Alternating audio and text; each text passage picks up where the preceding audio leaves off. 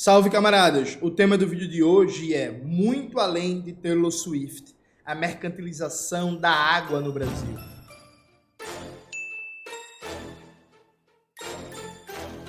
Nos últimos dias, a gente viu um debate muito grande sobre a mercantilização da água, né?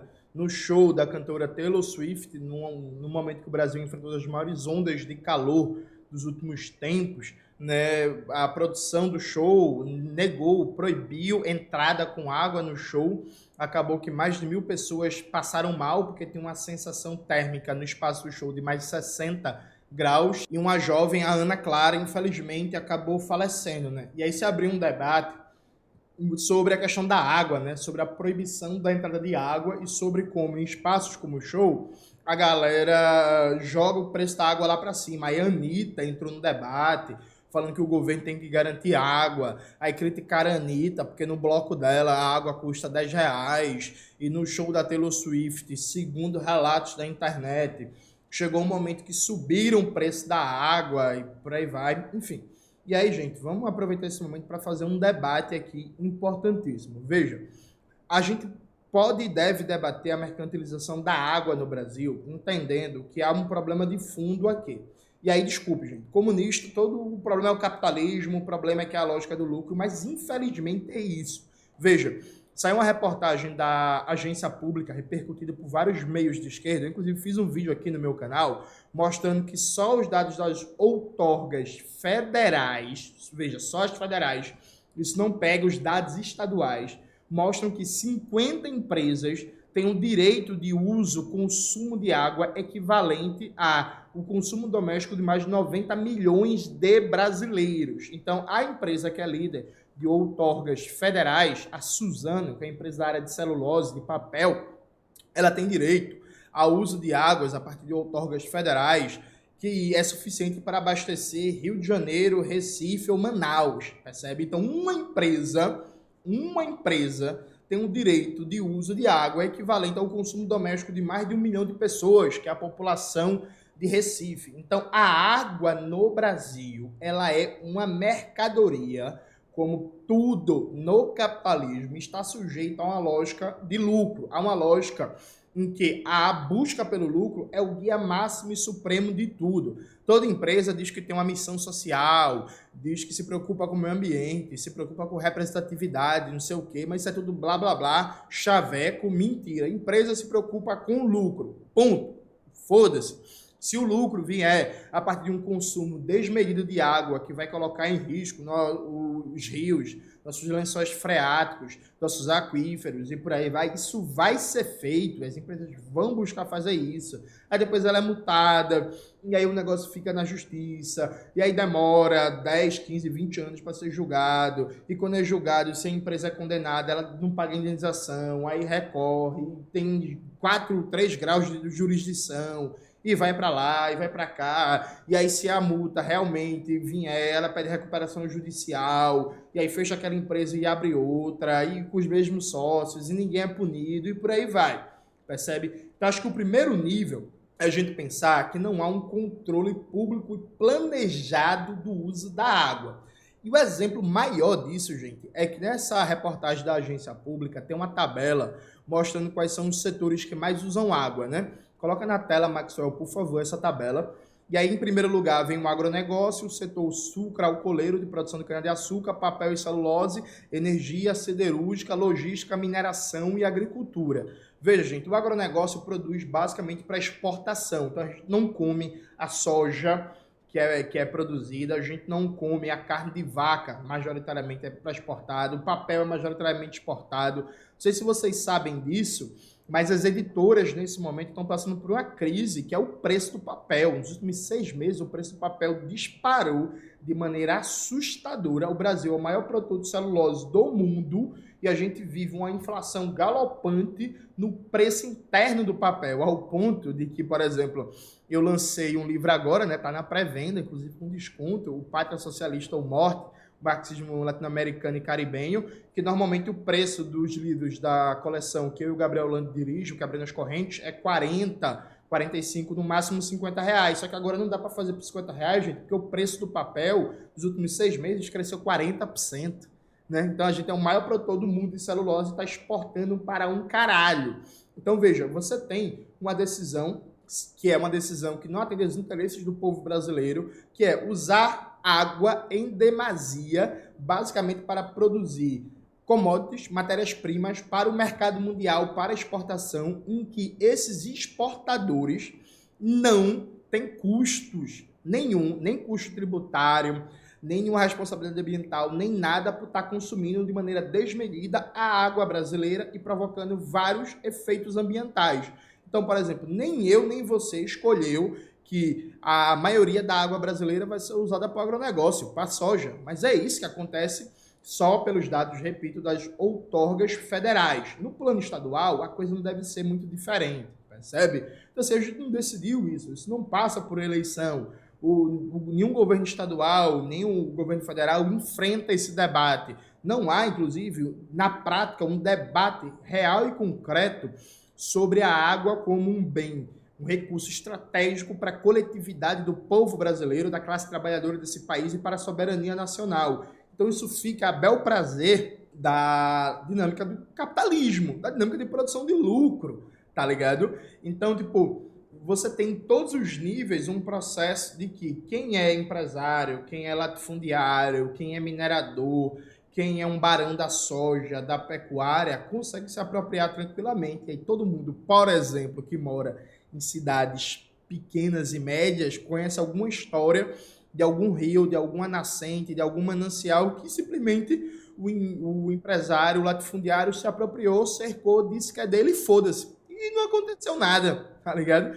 E fez isso para plantar cana-de-açúcar, para criar boi, para plantar soja, para plantar milho, tudo para exportação, perfeito? Isso é tão festejado, isso é tão fortalecido que agora a maioria da galera da esquerda comemorou a aprovação da reforma tributária no Senado enviada pelo governo Lula, né?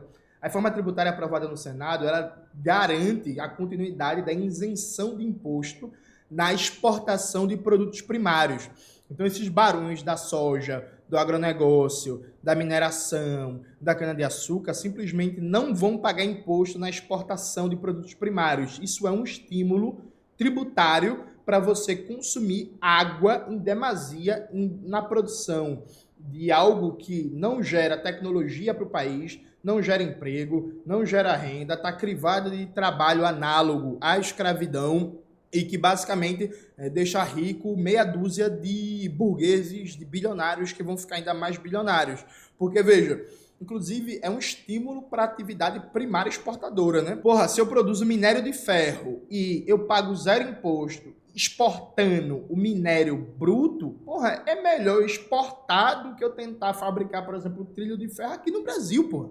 Tá ligado? É melhor exportar o minério bruto porque aí eu tenho a garantia que eu não vou pagar imposto nenhum. Então é um estímulo, inclusive, à chamada desindustrialização do país. E o governo Lula ainda faz um debate sobre neoindustrialização. Né? Eu estou vendo essa neoindustrialização. Aí isso por um nível, né? Há um processo de como a água é usada nos processos produtivos não é decisão nossa, não é decisão da classe trabalhadora, das maiorias, é uma decisão privada de lucro e que a regulamentação como da Agência Nacional de Águas, é uma regulamentação frouxa, com vários problemas, com a legislação com vários problemas, com muito lobby, com muito poder da bancada da, do agronegócio, com o tema ocultado pela grande mídia, sabe, com tudo isso. Então, assim, ninguém sabe que a Suzano é a empresa que mais consome água de acordo com as outorgas federais. Isso não saiu na grande mídia, isso não vai gerar nenhum debate, isso não vai gerar pressão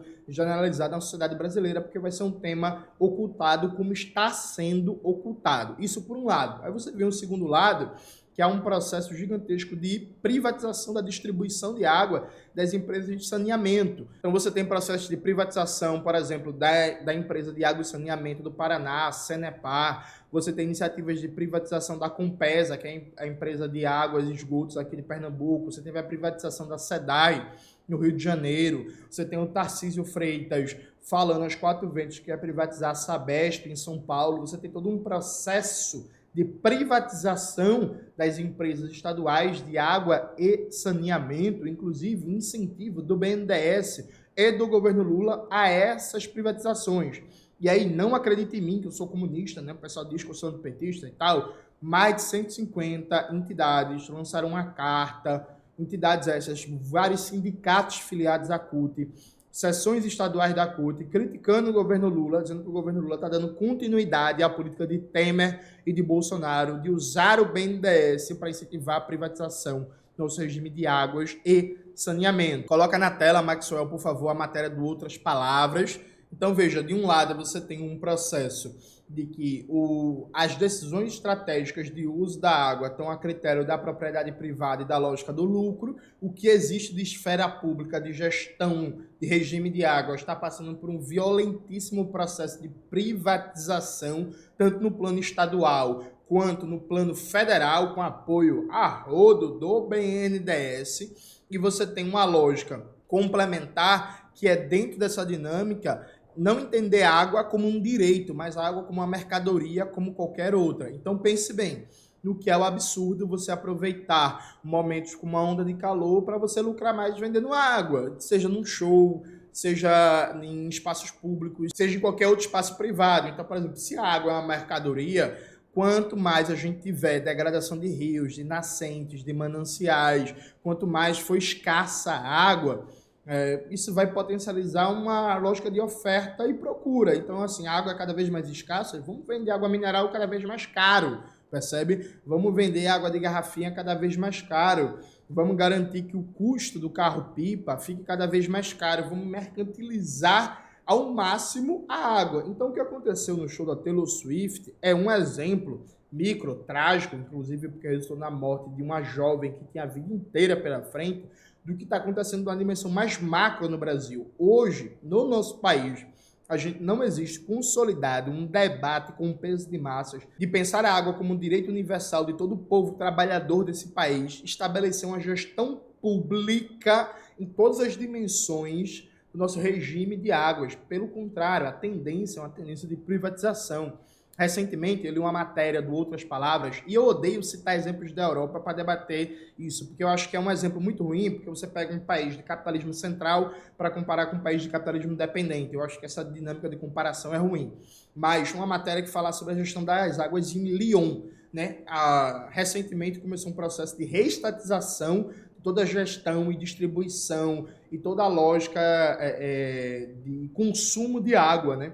A partir de um critério de que a água é um bem estratégico, escasso, que é fundamental para a dignidade humana como direito humano e que há uma tendência, uma tendência global de que na dinâmica capitalista a água ser uma commodity, ser um ativo cada vez mais disputado. Então a gente tem que estabelecer uma gestão pública e proteger aqui a dinâmica nacional do nosso regime de águas essa matéria deu até tristeza, porque assim, a gente está muito longe disso no Brasil. Porque na prática, hoje, a gente não consegue debater nada, nada, enquanto um ativo estratégico para a soberania nacional, como direito universal para a classe trabalhadora, algo dentro de um projeto de transformação radical do Brasil no enfrentamento à dependência e o subdesenvolvimento, né? o capitalismo dependente. Então, minério, petróleo, água, terras, disponibilidade de vento, de luz solar, nada a gente consegue pensar numa lógica de, ó, oh, bicho, vem cá, vem cá, vem cá, vem cá, vem cá. A gente tem terras férteis, a gente tem sol abundante, a gente tem água e não, velho. A dinâmica aqui, a prioridade da gente não é produzir soja para engordar meia dúzia de exportadores que são bilionários e não gera emprego, e não gera renda, e provoca destruição ambiental, e provoca ataque aos povos indígenas, quilombolas, os camponeses. Não é isso. A gente vai fazer um outro debate aqui sobre como a gente vai usar a água, sobre como a gente vai usar a terra, a disponibilidade de luz solar, sobre como a gente vai usar nossos recursos naturais dentro de uma dinâmica de planejamento, onde o uso de recursos naturais vai obedecer a uma lógica de preservação máxima e mudar a relação ser humano-natureza numa lógica de não só de conservação, como de restauração de tudo que foi destruído e pensando estrategicamente, assim, estrategicamente. Então é isso. É, a gente tem, por exemplo, a perspectiva do aquecimento global, das mudanças climáticas, como é que a gente usa os nossos recursos para minimizar isso. A gente tem que enriquecer a gente tem que fazer, por exemplo, uma radical reforma urbana que acabe com a moradia precária ou a falta de casa para milhões de brasileiros. Como é que a gente vai fazer isso causando o mínimo de impacto ambiental? Como é que a gente vai fazer isso recuperando rios? Como é que a gente vai fazer isso garantindo uma arborização dos ambientes urbanos? Como é que a gente vai fazer isso protegendo mananciais? Como é que a gente vai fazer isso tratando esgoto? Como é que a gente vai fazer com que os rios urbanos do Brasil deixem de ser grandes depósitos de esgoto por uma falta de um tratamento adequado adequado de saneamento, sabe? Esse debate, infelizmente, não está colocado. E veja, é uma tragédia para o país, é uma tragédia para a classe trabalhadora. A gente está vendo o que está acontecendo em Manaus. Né? Isso, tipo assim, um aquecimento global, as mudanças climáticas, os desastres climáticos, não são coisas do futuro, para daqui a 10, 15 anos. São coisas que estão acontecendo agora, já. E o Brasil é a bola da vez. O Brasil é a bola da vez nas disputas globais pela água. Tem cada vez mais monopólios estrangeiros dos Estados Unidos, da União Europeia, querendo se apropriar de terras brasileiras. No governo Bolsonaro foi aprovado uma legislação que aumenta as possibilidades de capital estrangeiro comprar terras no Brasil. A gente já tem de propriedade estadunidense, japonesa, francesa, britânica, chinesa é, grandes propriedades latifundiárias equivalentes a cidades, tá ligado? E a gente não está debatendo nada disso, a gente não está debatendo um controle sobre nossas fronteiras, sobre nossos recursos naturais, o uso planejado dos nossos recursos, o enfrentamento concreto às mudanças climáticas, porque veja, gente, não existe enfrentamento às mudanças climáticas, por exemplo, mantendo uma lógica primária exportadora da economia.